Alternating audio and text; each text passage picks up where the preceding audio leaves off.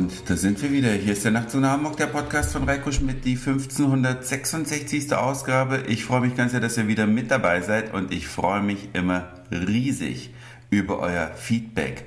Und vor kurzem gab es ja eine Ausgabe zum Thema 20 Jahre digitaler Mobilfunk in Deutschland. D1, D2 als Stichwort. Und da habe ich doch einige Mails und auch Kommentare erhalten, was so alles an Telefongerätschaften bei euch zu Hause benutzt wurde und immer noch wird. Und die interessante Sache ist auch, dass es bei jedem, der mir geschrieben hat, viele Geräte sind. Also es gibt scheinbar, oder die haben sich dann nicht gemeldet, kaum Leute, die ein Telefon länger als zwei Jahre benutzen, obwohl die Geräte dann immer noch gut sind, ja dann trotzdem aufs Neueste updaten, weil es ja dann wieder subventioniert ist und nicht den vollen Hammerpreis kostet. Also wirklich interessant zu sehen. Aber was ich nicht verstanden habe, einige haben mich gebeten, sie nicht zu erwähnen, mit welchen Telefongeräten sie in den vergangenen Jahren unterwegs waren, stand wirklich explizit in den E-Mails drin. Das dient nur zu deiner Information, so äh, ich fasse das mal ganz grob zusammen, aber ich möchte nicht, dass du darüber sprichst. Mache ich dann auch nicht, aber ich wüsste ehrlich gesagt gerne mal den Grund, warum jemand jetzt nicht möchte, ähm, dass man das thematisiert, welche Handys er benutzt hat. Habe ich eh nicht vorgehabt, wollte mich an der Stelle einfach mal bedanken für euer Feedback und ja, bin da immer sehr neugierig, lese das jedes Mal durch ich beantworte es nicht immer, ja, das stimmt, weil ich komme auch nicht immer dazu, aber ich freue mich jedes Mal ganz sehr. Das ist eigentlich auch das Salz in der Suppe beim Podcasten, dass man von den Hörern eine Reaktion zurückbekommt. Aber das ist gar nicht das Thema heute, sondern ist, wie alt ist euer Telefonanschluss? Und zwar ist mir Folgendes aufgefallen.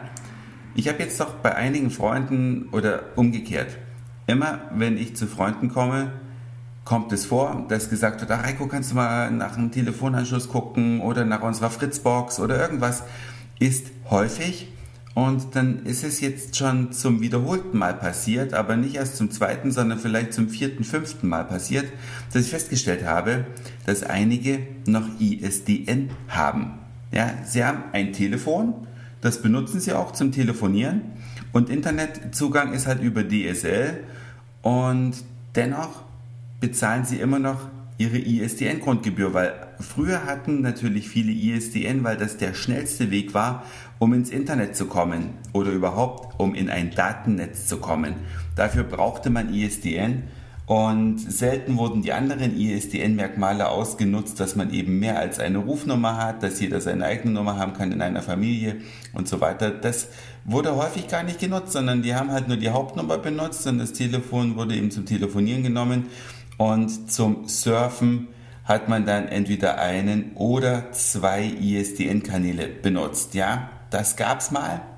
Für viele Jüngere, die jetzt vielleicht diesen Nachtzug nach Hamburg hören, völlig unverständlich, worüber ich jetzt hier gerade spreche. Aber jetzt hat das natürlich auch seine Nachteile, denn ISDN-Anschlüsse kosten einfach mehr Grundgebühr.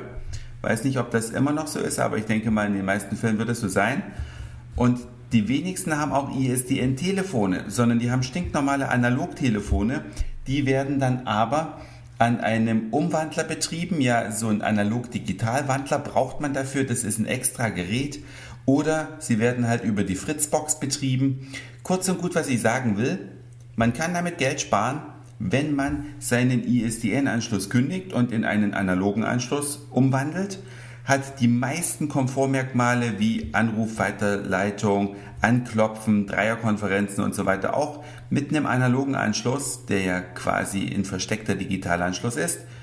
Also ganz lässig können viele Leute ISDN sich ersparen und ganz nebenbei spart man auch noch das ein oder andere Gerät ein, weil man braucht zum Beispiel diese AB-Wandler nicht mehr und kann dann mit seinem normalen Analogtelefon, indem man es in die TAE-Dose wieder reinstöpselt, da wo jetzt dieser ISDN-Splitter drinsteckt, weiß gar nicht, hieß das Ding auch schon Splitter?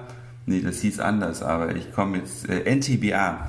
Genau, man spart diesen NTBA, also man kann ein bisschen Ordnung schaffen in seiner Kabelecke, da wo der Telefonanschluss ist, wenn man es nicht braucht und spart noch Geld dabei.